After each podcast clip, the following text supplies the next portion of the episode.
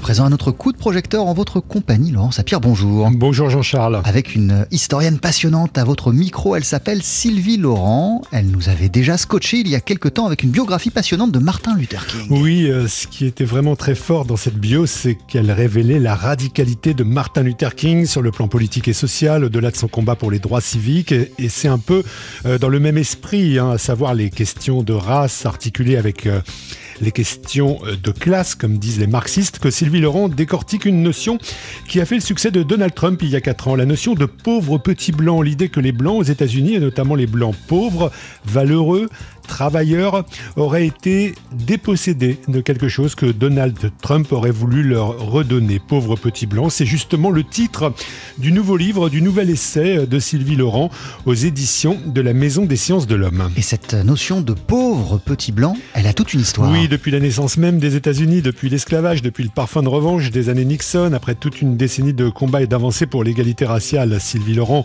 analyse aussi l'évolution de ce discours pendant les années Reagan jusqu'à Donald Trump. Le Parti républicain a travaillé au corps, a chauffé à blanc, si vous me permettez cette expression, euh, l'électorat populaire américain selon cette ligne de fracture raciale sur le mode de vous êtes les méritants et les noirs sont un peu les, un, peu les ingrats. Ils sont pas prêts pour la liberté, mais ils veulent toujours plus. Ils demandent alors qu'ils ne méritent pas, qu'ils ne travaillent pas vraiment dur. Et ce qu'a fait, alors si vous voulez, c'était un arrière-plan qui était sous-jacent un peu en sommeil, comme on dirait d'un volcan. Et Trump est arrivé avec une explicitation tellement brusque et tellement franche qu'il a excité ça chez les gens. Trump qui excite ça, qui active donc un discours sous-jacent. En réalité, pour Sylvie Laurent, le chef de la Maison Blanche, a incarné une sorte de tour de passe-passe des élites blanches qui se seraient euh, approprié donc la posture de l'opprimé pour euh, préserver un statut et une prépondérance structurelle de plus en plus contestée, alors même, alors même que la réalité des pauvres blancs entre guillemets qui auraient voté Trump en 2016, c'est du pipeau en réalité, toutes les études sociologiques et, celles faites par les, spécialistes de sciences politiques ont montré que le, niveau de revenu moyen de l'électeur de Trump, il est largement au-dessus de la moyenne de la population américaine. En réalité, c'est pas les pauvres qui ont voté pour Trump. Les pauvres aux États-Unis, c'est très simple, ils votent pas. Il y a près de 100 millions de personnes qui n'ont pas voté en 2016. Quand on est très pauvre, on est des affiliés, on ne vote pas. Et ceux qui ont voté, parmi ceux qui gagnent moins de 30 000 dollars par an, ils ont majoritairement voté pour Hillary Clinton. Ceux qui ont voté pour Trump, c'est la classe moyenne chrétienne, complètement euh, préoccupée par son statut social et qui s'est vécu comme pauvre, qui s'est vécu comme, comme dépossédé, mais qui n'a pas d'ancrage matériel dans ce sentiment, dans cette subjectivité euh, de la dépossession.